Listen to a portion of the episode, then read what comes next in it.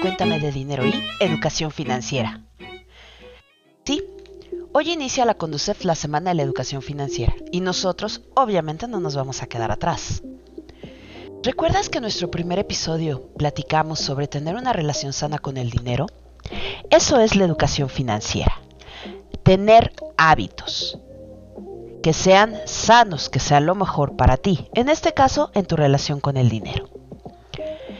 Y para comenzar esta educación financiera, vamos a platicar de términos sencillos, rápidos y fáciles. Recuerda que el dinero no es ni bueno ni malo.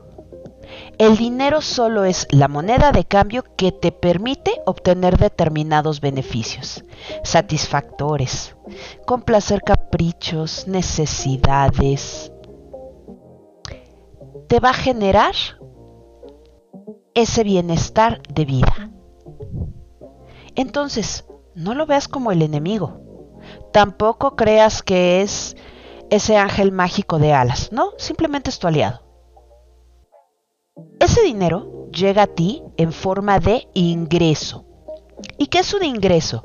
Ingreso, para que lo entiendas fácil, es todo aquello que tú recibes. Y en este caso lo vas a recibir por tu trabajo, por tu esfuerzo. Ese que te costó sangre, sudor, lágrimas, tiempo. A lo mejor trabajaste de sol a foco, o de foco a foco, o de sol a sol, no lo sé.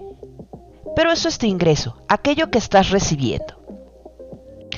Por tu trabajo, por una beca, porque realizaste unas ventas y tienes una comisión, le puedes llamar tu sueldo, nómina, ese es tu ingreso.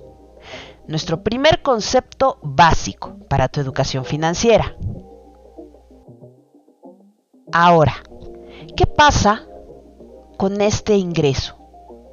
Puede ser que lo recibas semanal, quincenal, mensual, este, cada 10 días. Todos tenemos esquemas mixtos y variados. Y además, ese ingreso te va a permitir pagar aquello que necesitas para vivir, comprar aquello que necesitas para vivir.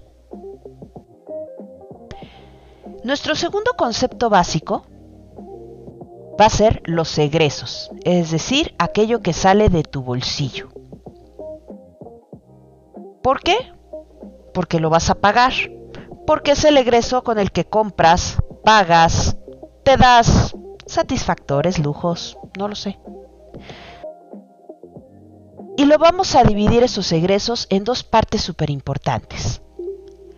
Uno es tu costo de vida y otro es tus gastos de vida. Fíjate bien. Costo de vida considera todo aquello que necesitas para vivir y que vas a pagar con ese dinero que recibiste en algún momento. ¿Qué necesitas para vivir? Desde el pago de la renta o de la hipoteca, pago de servicios como luz, agua, gas, comida, esos son tus costos de vida. Tu pago de transporte, ya sea que vayas en metro, metrobús, combi, taxi, este, Uber, no lo sé, eso es un costo de vida.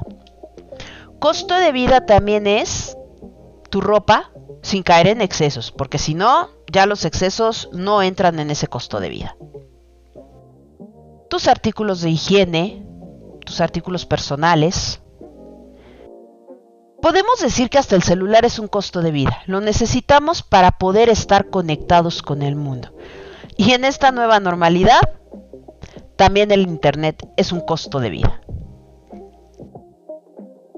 Nuestra otra parte de los egresos son los gastos, aquello que no necesitamos para vivir, pero que de repente no nos resistimos a la tentación.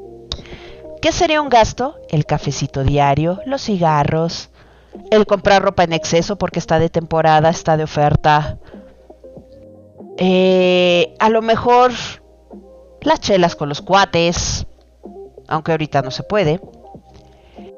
Esos son gastos, aquello que no necesitas para vivir y que de alguna u otra forma pudieras minimizar. Esos son nuestros dos primeros conceptos básicos, ingresos y egresos y sus respectivas definiciones. Con eso comenzamos la semana de la educación financiera.